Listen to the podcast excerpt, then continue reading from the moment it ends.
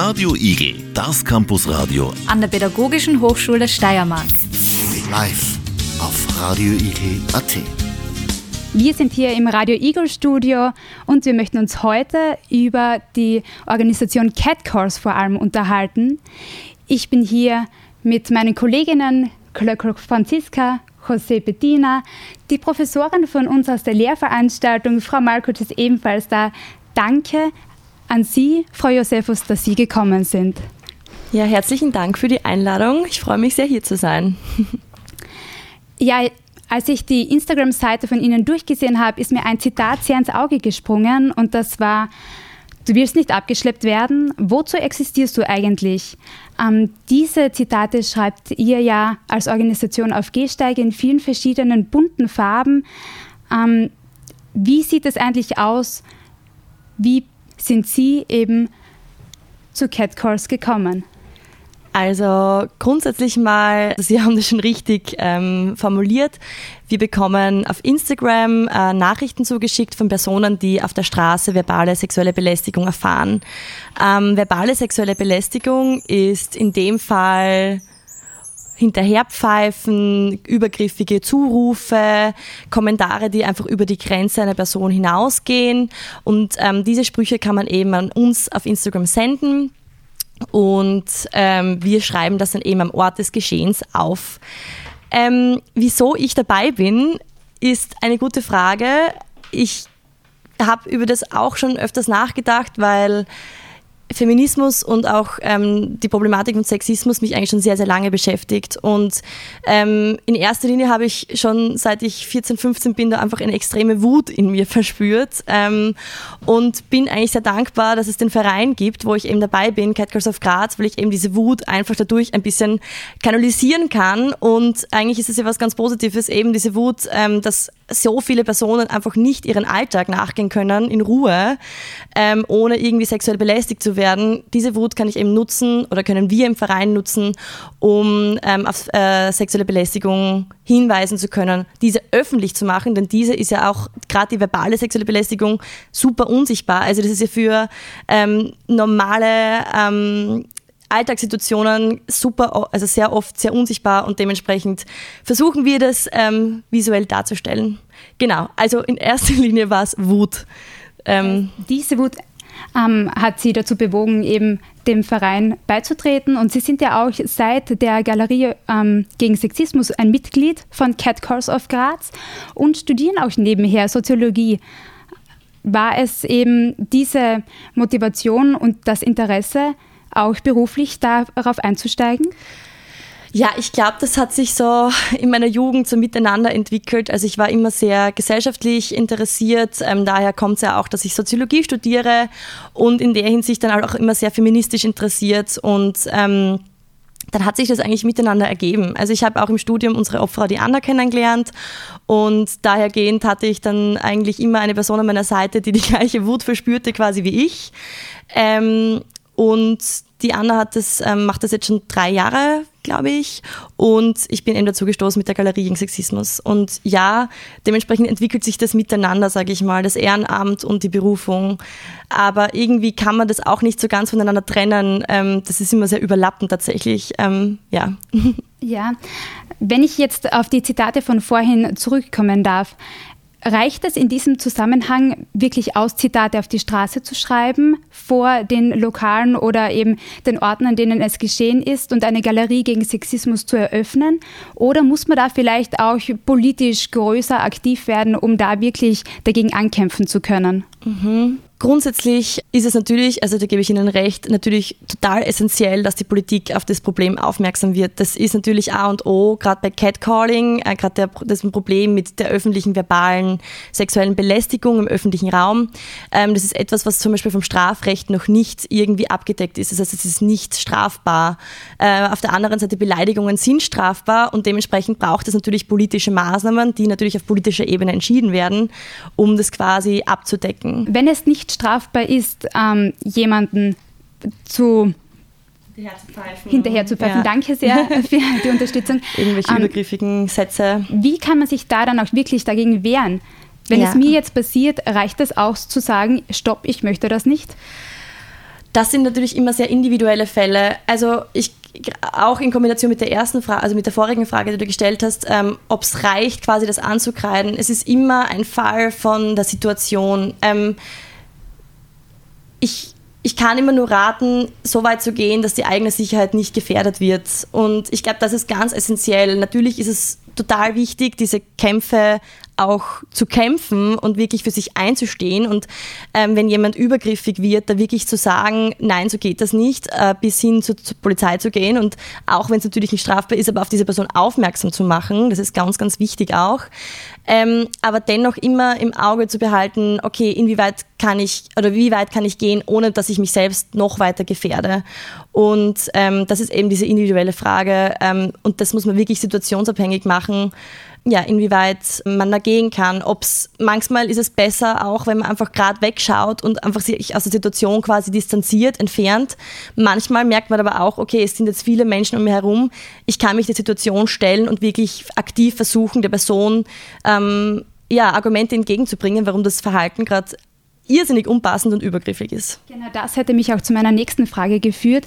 Gibt es da auch für einen selbst einen Richtwert, wenn man es so nennen möchte, wo Sexismus beginnt und was vielleicht auch noch einfach zu akzeptieren ist? Ich finde, das ist natürlich auch sehr individuell, aber überall, wo ich merke, dass meine Integrität als Person in Frage gestellt wird. Ich finde, das sind definitiv Situationen, wo es um Belästigung geht, wenn eine gewisse Machtdynamik ähm, spürbar ist. Ähm, sexuelle Belästigung zum Beispiel, aber auch in Situationen, wo das Gegenüber eben eine gewisse Machtposition innehat und diese Situation eigentlich ausnutzt, um mich quasi sexuell oder in, in irgendeiner Art und Weise zu belästigen und ein übergriffiges Verhalten quasi an den Tag zu legen. Ähm, das sind natürlich Situationen, wo es um Belästigung geht da ist es wichtig, die eigenen Grenzen zu kennen und auf sein Bauchgefühl zu hören. Das ist eigentlich das Aller, Aller, Allerwichtigste und das sagen wir auch immer wieder. Und da geben wir auch Workshops ähm, dazu, dass man wirklich sagt, wo sind meine Grenzen, was sagt mein Bauchgefühl. Und das ist super wichtig. Und ich finde vor allem auch, ähm, gerade wir als Frauen werden sehr oft so sozialisiert, dass ähm, dass wir eigentlich unsere eigenen Grenzen schon kennen, aber leider aufgrund unserer Erziehung sehr oft ähm, sehr höflich mit Menschen umgehen. Also wir werden oft so sozialisiert, dass es uns nicht so einfach gemacht wird zu sagen, hey, nein, das taugt mir jetzt nicht, das geht mir jetzt zu weit, weil es immer das Wichtigste ist, ein höfliches, nettes Mädchen zu bleiben und da wirklich für sich einzustehen und zu sagen, nein, das ist meine Grenze. Und auch wenn mir das Gegenüber dann vermittelt, okay, aber jetzt, ich verstehe jetzt nicht, warum dir das jetzt nicht gefällt, du bist ja total ungut gerade zu mir, das einfach ignorieren, weil wir haben das Recht dazu, Nein zu sagen und auf unseren Bauch zu hören und diese Grenzen dann wirklich zu verbalisieren. Ja, also das ist meine Grenze, meine ganz genau. persönliche Entscheidung. Genau. Ähm, Sexismus ist ein Riesenbegriff in unserem Interview. Vielleicht auch noch hier die genaue Definition ähm, wäre sehr wichtig an dieser Stelle. Wie definieren Sie Sexismus? Was ist die offizielle Definition davon? Also Sexismus als Begriff wurde etabliert in der Frauenbewegung der 60er Jahre vom schwarzen Feminismus und er ist eigentlich angelehnt an den Begriff Rassismus. Und beim Rassismus wissen wir, das ist Diskriminierung aufgrund der Hautfarbe, aufgrund der Herkunft, aufgrund von äußerlichen Zuschreibungen. Und in dem Fall geht es beim Sexismus darum, dass wir eine Person aufgrund ihres Geschlechts oder ihrer Geschlechteridentität diskriminieren. Genau, ähm, das ist ganz wichtig zu wissen, auch dass, und gerade im aktuellen Diskurs immer stärker verwendet wird, da gibt es den Begriff der Intersektionalität. Ähm, ich weiß nicht, ob das jedem geläufig ist. Ich glaube, es ist eher ein abstrakterer Begriff aktuell noch. Und da geht es darum, ähm, dass man sagt, okay, es gibt nicht nur eine Form von Diskriminierung. Wir haben gerade gehört, es gibt Sexismus, wo eine gewisse Machtstruktur existiert. Das heißt, Männer sind noch immer aufgrund des patriarchalen Systems in der Vorherrschaft quasi, die sind in den meisten Führungspositionen, die haben extrem viele Machtpositionen inne. Ähm, und im, das ist der Sexismus quasi. Und bei Intersektionalität geht es dann darum, dass wir diesen äh, Sexismus mit anderen Diskriminierungsformen verknüpfen können. Das heißt, eine Person ist nicht nur von Sexismus betroffen, eine Person kann auch zum Beispiel von Rassismus betroffen sein eine Person kann auch von Ableismus betroffen sein, also ähm, der Diskriminierung von Be Menschen mit Beeinträchtigungen. Also das ist ganz wichtig im Sexismus-Diskurs dazu zu erwähnen. Es gibt nicht nur Sexismus, eine Person, zum Beispiel eine schwarze Frau ist nicht nur von Sexismus betroffen, die ist auch von Rassismus betroffen. Also es gibt ganz viele unterschiedliche Formen und ganz viele unterschiedliche Realitäten von Diskriminierung. Viele Mischformen davon und auch wahrscheinlich sehr viele verschiedene Reaktionen auf dieses Thema. Wenn jetzt Zitate wie das zuvor genannte eben auf den Gehsteig geschrieben wird, gibt es da vielleicht auch Unterschiede dann, wie Männer und Frauen reagieren, auch vielleicht dem Alter entsprechend, ob ältere oder jüngere Personen eben anders reagieren? Habt ihr da damit Erfahrungen also, gemacht? Ja, wenn es halt darum geht, ähm, dass wir eben im Zuge der Antisexismusprävention quasi die Sprüche auf die Straße schreiben äh, von sexuell, verbaler sexueller Gewalt und verbaler sexueller Belästigung, dann natürlich kriegen wir unterschiedliche Reaktionen, aber ich muss wirklich sagen, dass die überwiegende Mehrheit oder ein großer, großer Teil eigentlich unserer Arbeit sehr, sehr positiv gegenübergestellt ist. Und ähm, das freut uns natürlich insbesondere. Gerade auf Instagram kriegen wir sehr viel, sehr viel Zuspruch. Ähm, aber auch ähm, auf der Straße kommen immer wieder Menschen dazu zu uns und sagen, hey, das ist total cool, was ihr macht. Ähm, wir verfolgen das, also ich verfolge das auch auf Instagram zum Beispiel. Ähm, das tut natürlich sehr gut. Man kriegt natürlich auch manchmal ein paar skeptische Blicke, man kriegt auch Kommentare.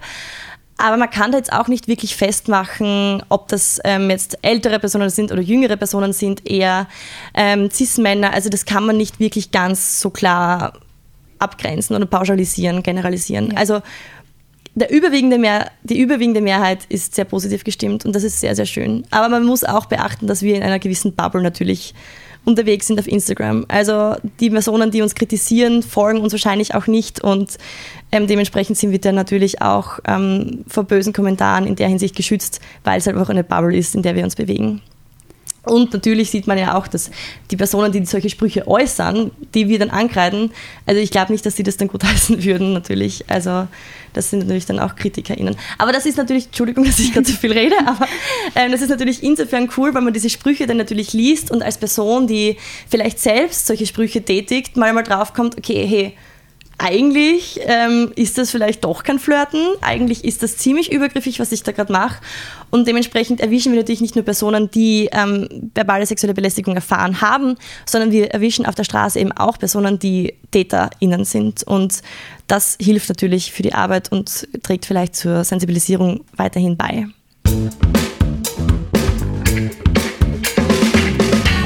Wir sind hier im Studium von Radio Igel an der Pädagogischen Hochschule in Graz. Katja Josephus, Sie sind heute unser Gast. Wir reden über die Organisation Cat Calls of Graz und über dieses riesengroße Thema Sexismus. Meine Kolleginnen Franziska Klöcker und Bettina José sowie auch unsere Professorin Frau Markoc sind heute hier und wir beschäftigen uns im Rahmen einer Lehrveranstaltung mit diesem Thema. Wir haben zuvor schon über die Organisation Cat Calls of Graz gesprochen. Und bei der Vorbereitung auf dieses Interview habe ich auch eure Homepage durchstöbert. Ein großes Thema ist ja natürlich auch eben das Schreiben der Zitate auf die Gehsteige, aber man sieht auch Beiträge zur Galerie über Sexismus oder gegen Sexismus. Welche weiteren Aktionen werden hier für dieses wichtige Thema gesetzt? Wie setzt ihr euch dafür noch weiter ein? Also grundsätzlich, wie Sie schon richtig genannt haben, ist unser Fokus darauf, dass wir eben die verbalen sexuellen Übergriffe, die Catcalls eben mit Kreide an der Straße äh, aufkreiden und dadurch eben das Gesagte visuell darstellen und visuell sichtbar machen. Ähm, ebenfalls, wie Sie richtig gesagt haben, hatten wir letztes Jahr die Galerie gegen Sexismus im Ende November bis Anfang, äh, Anfang November bis Ende Dezember. Wenn ich hier gleich einhaken darf, ja. diese Galerie gegen Sexismus ist nur ein, ein Projekt gewesen oder gibt es sie wirklich dauerhaft? Leider nicht. Das wäre natürlich ein Traum. Ähm, wir hatten sie eben von Anfang November bis Ende Dezember 2022. Ähm, ein kleiner Teil davon war jetzt zu sehen in den letzten vergangenen Monaten im Sozialamt in Graz. Ähm, die gibt es jetzt leider aber auch nicht mehr. Die haben jetzt auch schon abgebaut. Das heißt, es war leider kein Dauerprojekt, keine Dauerausstellung in der Hinsicht. Wir hoffen natürlich, dass wir, natürlich, weil das ja irrsinnig viel Arbeit, das ganze Wissen zu generieren, die ganze Recherche, aber auch ähm, quasi die Konzeption, wie ähm, quasi stellt man Wissen dar, das war natürlich irrsinnig viel Arbeit. Und wir hoffen natürlich darauf, dass das natürlich auch in Zukunft irgendwo ausgestellt werden kann. Aber das ist natürlich ein bisschen noch in der Zukunft. Aber ja, wir hoffen. Und andere Aktionen, die wir setzen, sind zum Beispiel Workshops, die wir durchführen. Ähm, das ist zwar nicht unsere Hauptaufgabe oder unsere unser Hauptinhalt der Arbeit, aber wir haben eben verschiedene Arten von Workshops, gehen damit an Schulen. Ähm, auch in der Galerie haben wir aber auch Personengruppen äh, eingeladen, die eben dazu bereit waren, etwas mehr dazu zu lernen, ähm, die auch ähm, für einen Diskurs bereit waren. Also das ist ja nicht immer nur Lernen, das ist ja auch ganz viel Diskurs, der dort stattfindet. Eben das eigene Erleben, das eigene Erleben von patriarchalen Strukturen, das eigene Erleben von Sexismus im Alltag einmal zu reflektieren, zu schauen, okay, bin ich vielleicht sogar in irgendeiner Art und Weise sexistisch? Ähm, reproduziere ich in irgendeiner Art und Weise Stereotype und Klischees? Ähm, das ist natürlich unser ganz allgemeiner ähm, Workshop, ähm, wo wir einfach den, das, den, das, große Thema Sexismus quasi behandeln.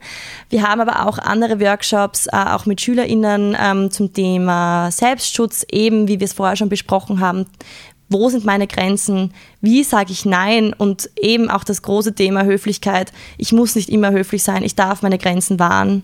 Ja, genau, das wären so weitere Aktionen. Genau, Sie haben jetzt gerade die Workshops schon angesprochen, dass es einen Sexismus- und einen Selbstschutzworkshop gibt. Meine Frage dazu wäre jetzt, wie kann ich mir so einen Workshop vorstellen? Also wie läuft das ab? Ja, also grundsätzlich ist es für uns immer ganz wichtig, ähm, es ist erstens mal immer eine Frage der Zeit. Meistens haben wir eineinhalb Stunden Zeit. Ähm, da muss man natürlich ähm, die Inhalte sehr kurz und prägnant darstellen. Da geht es in erster Linie auch darum, dass wir eben Begriffserklärungen machen. Zum Beispiel Begriffserklärungen wie Intersektionalität, kommt natürlich darauf an, wie alt die Gruppen sind, wie abstrakt man das Ganze gestalten kann. Ähm, und dann geht es aber auch in erster Linie ganz viel darum, ähm, das eigene Verhalten zu reflektieren und auch in eine Diskussion zu gehen und mit der Gruppe quasi Situationen durchzusprechen und zu schauen, wo liegen die individuellen Grenzen, wie kann ich auf mein Bauchgefühl hören. Das ist so ein bisschen der Ablauf von einem Workshop. Natürlich ähm, passen wir unseren Workshop auch immer an die Altersgruppe an. Für die VolksschülerInnen haben wir ein Bingo-Spiel. Für die älteren Studierenden ist es aber auch ganz wichtig, eben das eigene Verhalten zu reflektieren. Da sind Spiele zwar immer ganz nett, aber bringen es oft nicht so ganz auf den Punkt wie eine gute Diskussion oder ein guter Diskurs. Eine Frage, die sich jetzt vielleicht manche Zuhörerinnen oder Zuhörer stellen: Was kostet denn so ein Workshop? Wenn ich den bei euch buchen möchte, kann ich das über die Website machen? Wie kann ich ja. zu einem Workshop kommen? Also grundsätzlich uns gerne auf Instagram schreiben oder per Mail schreiben. Ähm, und bezüglich Kosten, also aktuell haben wir dann noch keine Förderungen, das heißt ein Workshop kostet so, kommt so auf 200 bis 250 Euro. Wir sind aber gerade dabei, dass wir eine Workshop-Reihe für den Herbst für Schulen vorbereiten und da hoffen wir natürlich darauf, dass wir Förderungen bekommen äh, von der politischen Ebene und da ist natürlich das Idealziel, dass wir eben nichts für die Workshops verlangen können. Und kommt, ihr kommt dann an die Schulen oder kommen genau. die Schulen zu euch? Wir kommen an die Schulen. Ähm, in Zeiten der Galerie hatten wir auch die Möglichkeit, auch in den Galerieräumlichkeiten Workshops zu leiten. Das war natürlich irrsinnig spannend, weil wir die ganzen Materialien natürlich vor Ort haben. Aber in diesem Fall kommen wir auch irrsinnig gerne an Schulen und ähm, bringen alles mit. Und ähm, ja, absolvieren den Workshop vor Ort. Das heißt, Sie führen den Workshop selbst durch oder machen das andere Kolleginnen aus Ihrem Team? Genau, also ich war schon oft dabei. Im Herbst wird es ein anderes Team, ein speziell dafür ausgebildetes Team nochmal geben. Ähm, genau, das sind eben VereinsmitgliederInnen von Catgirls of Graz. Wir haben jetzt auch schon gehört, dass Sie Soziologie und Gender Studies studieren. Wie sieht es denn aus mit Schulungen? Also bildet ihr euch in eurem Team weiter? Gibt es da Möglichkeiten? Ja, das ist, ich meine, natürlich durch mein Studium lerne ich da viel dazu, aber wir haben natürlich auch ähm, Vereinsmitglieder von ganz vielen anderen Disziplinen. Ähm, also wir sind dann nicht ähm, alle von der Sozialwissenschaft oder Geisteswissenschaften.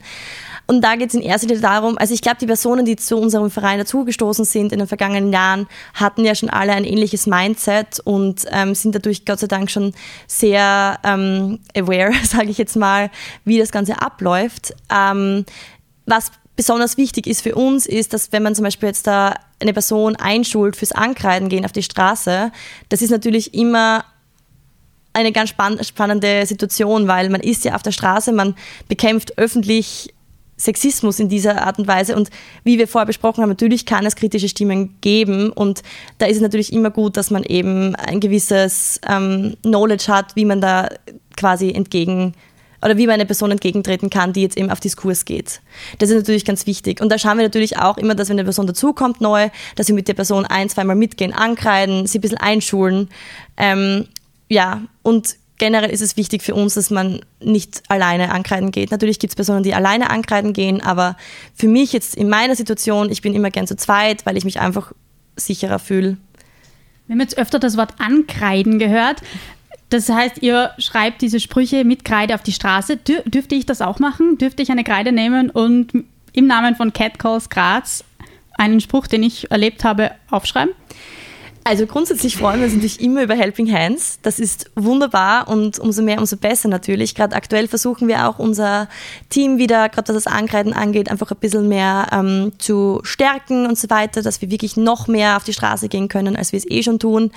Ähm, da wäre es natürlich toll, wenn uns die Person davor schreibt und sagt, hey, ich würde gern aktiv werden, ich würde gern aktivistisch sein und aktivistisch tätig sein und ähm, wie ich bereits gesagt habe, da ist es total toll, wenn wir davor einmal mitgehen können. Und erstens mal geht es auch da darum, dass man schaut, wie, wie tickt eine Person.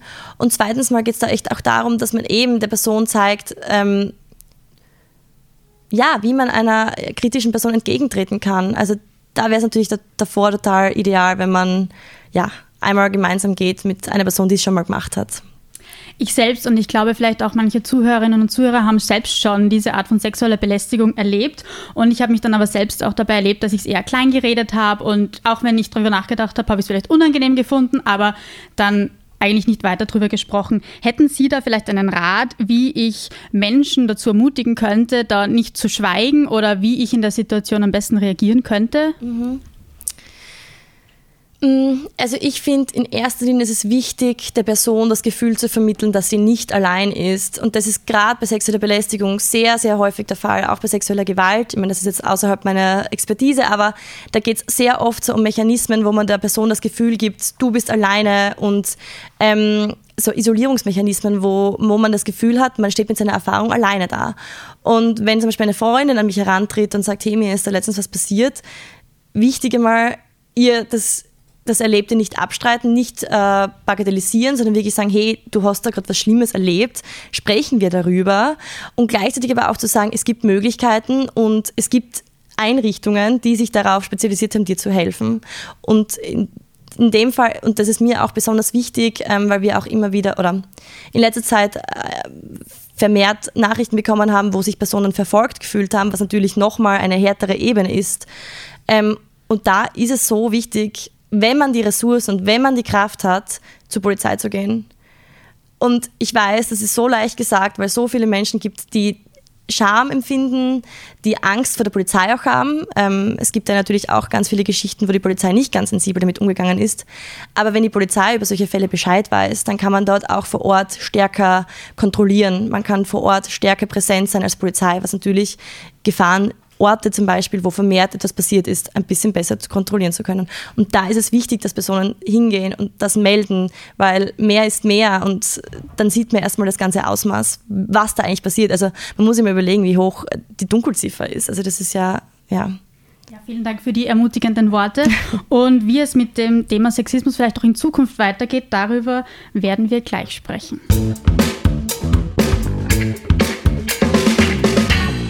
Auch Männer haben Nachteile in unserem Patriarchat und sind von Sexismus und Catcalls betroffen.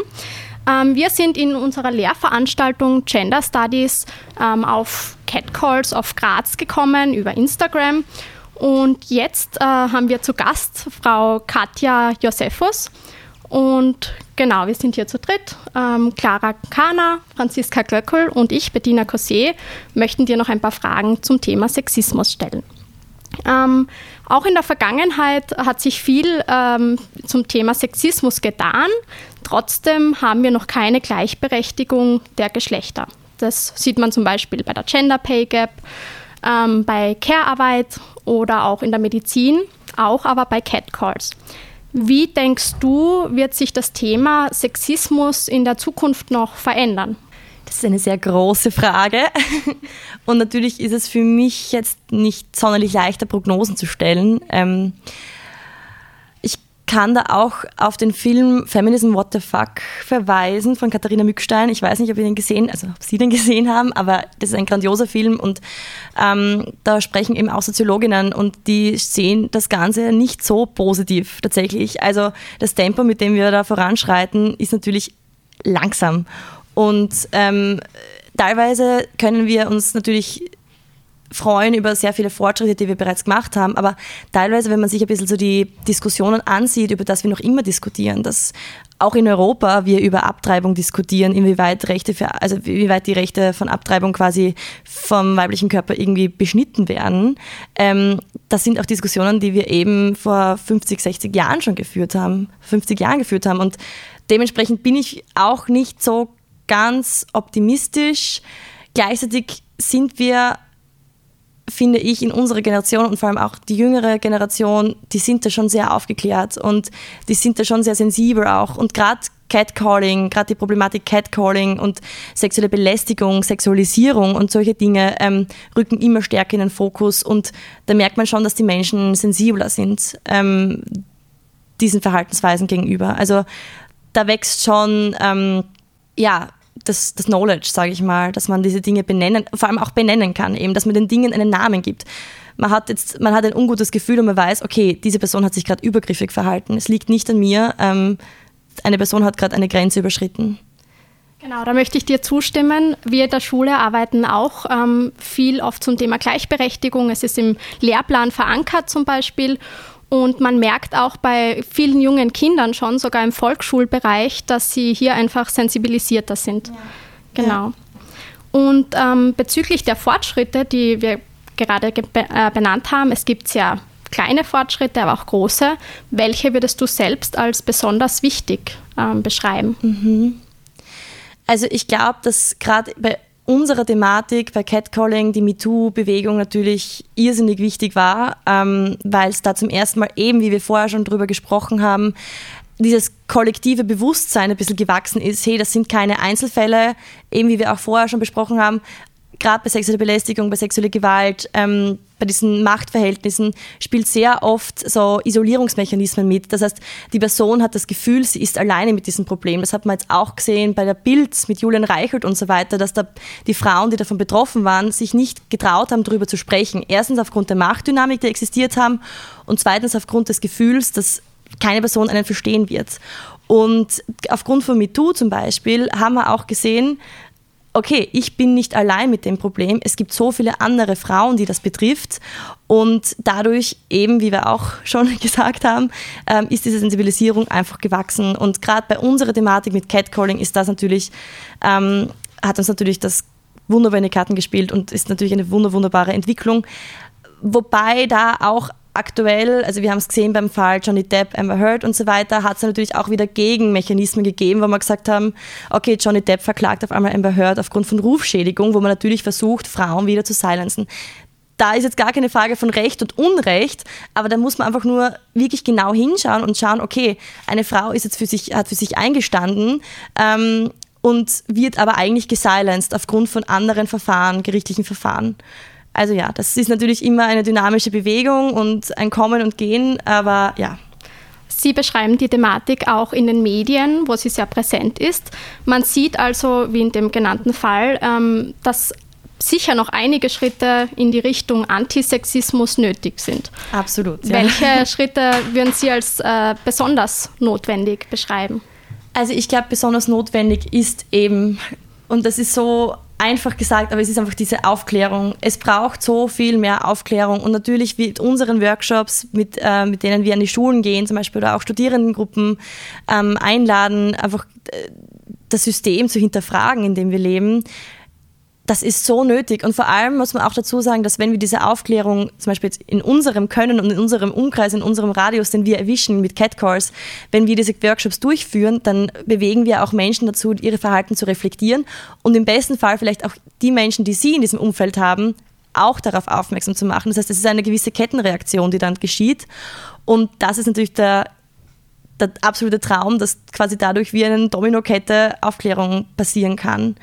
Ähm, da muss aber natürlich auch die Regierung noch mehr tätig werden, das noch mehr in den Lehrplan bringen. Wir merken, dass wir, also wir waren an vielen Schulen, ich war an vielen Schulen und da habe ich schon gemerkt, okay, diese eineinhalb Stunden Workshops, ich meine, es ist jetzt schön und gut, dass wir hier sind, aber also meiner Meinung nach braucht es fix im Lehrplan verankert, dass da von klein auf daran gearbeitet wird und ähm, System aufgezeigt wird und dass da auch ähm, quasi die Wörter auch transportiert werden und dass man ein gewisses Handwerk in der Hand, also ein Handwerk Werkzeug, so, Entschuldigung, in der Hand hat, dass man quasi die Dinge benennen kann.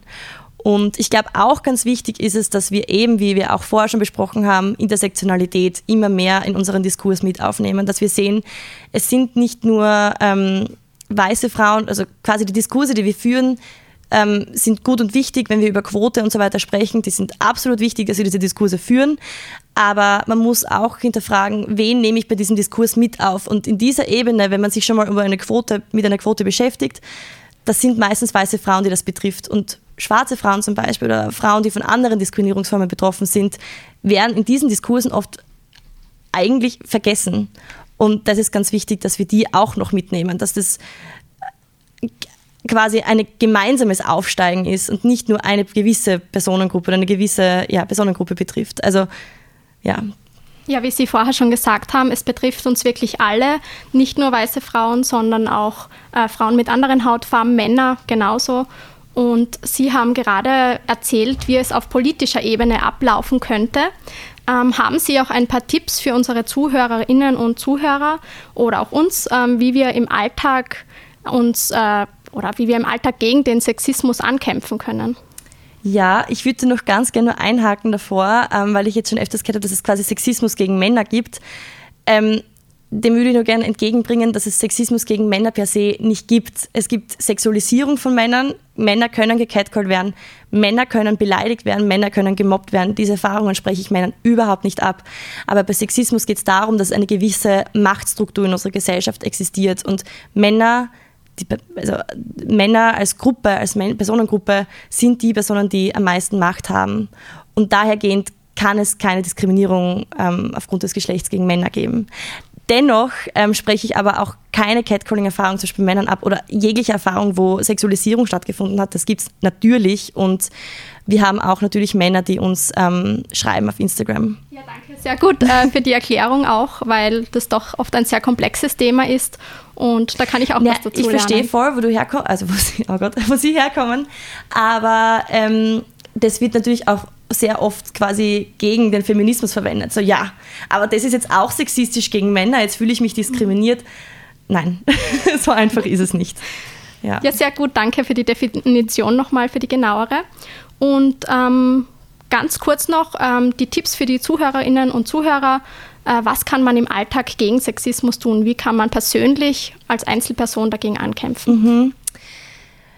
Ja, wie ich vorher schon gesagt habe, es sind immer total subjektiv also, oder sagen wir so individuelle Momente und das kommt immer auf den Kontext drauf an. Für mich ist die oberste Regel Zivilcourage, Zivilcourage, Zivilcourage. Wenn ich etwas sehe im Alltag, wo eine Person schlecht behandelt wird, ähm, dafür einstehen, laut werden, diese Person schützen.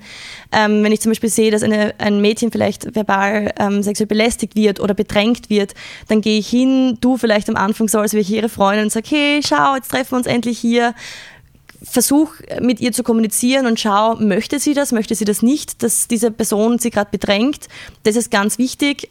Nicht quasi für die andere Person sprechen, sondern immer schauen, was möchte die andere Person, die von meiner Warte aus gerade bedrängt wird.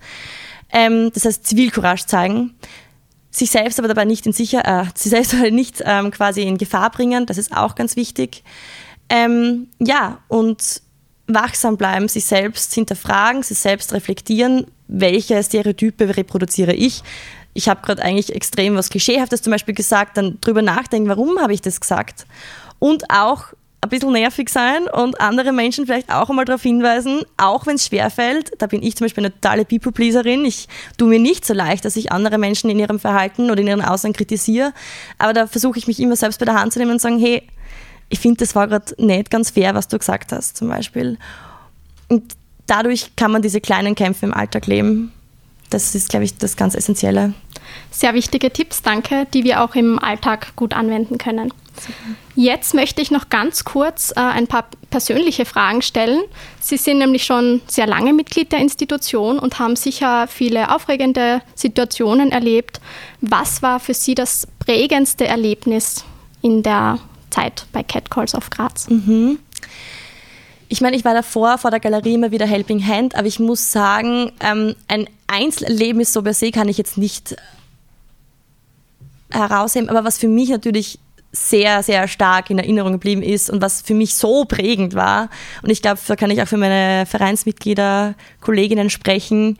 Ähm, das war einfach der Aufbau der Galerie und die Vorbereitung der Galerie. Das war eine so intensive Zeit. Ich habe da in dieser Zeit alles andere um mir herum vergessen und es war Hyperfocus und wir haben gewusst, gerade in der letzten Woche, wo das ums Aufbauen gegangen ist, wir müssen da, wir haben da echt vom Aufstehen bis zum Schlafengehen nur in dieser Galerie verbracht und das war, ich kriege ein bisschen Gänsehaut, wenn ich darüber sprich, aber das war so schön, einfach ähm, ja eben gemeinsam so viel zu schaffen und dann im Endeffekt auch so viel Gutes darüber zu hören von anderen BesucherInnen. Also das war für mich so schön und ähm, so viele Personen sind vorbeigekommen, die gesagt haben, hey, ich fühle mich so abgeholt, ich fühle mich so verstanden, das tut so gut. Und auch ähm, Personen sind äh, zu uns gekommen und gesagt, hey, da habe ich jetzt echt was gelernt. Und das ist natürlich, ja, der Traum gewesen. Ja, sehr schön auch, wenn man hört, wie viel Zeit und ähm, wie viel persönliche Werte da dahinter stecken. Ja, ja, voll. Das ist, glaube ich, ganz wichtig, auch ganz zum Schluss noch vielleicht, und ich weiß nicht, wie weit wir vorgeschritten sind.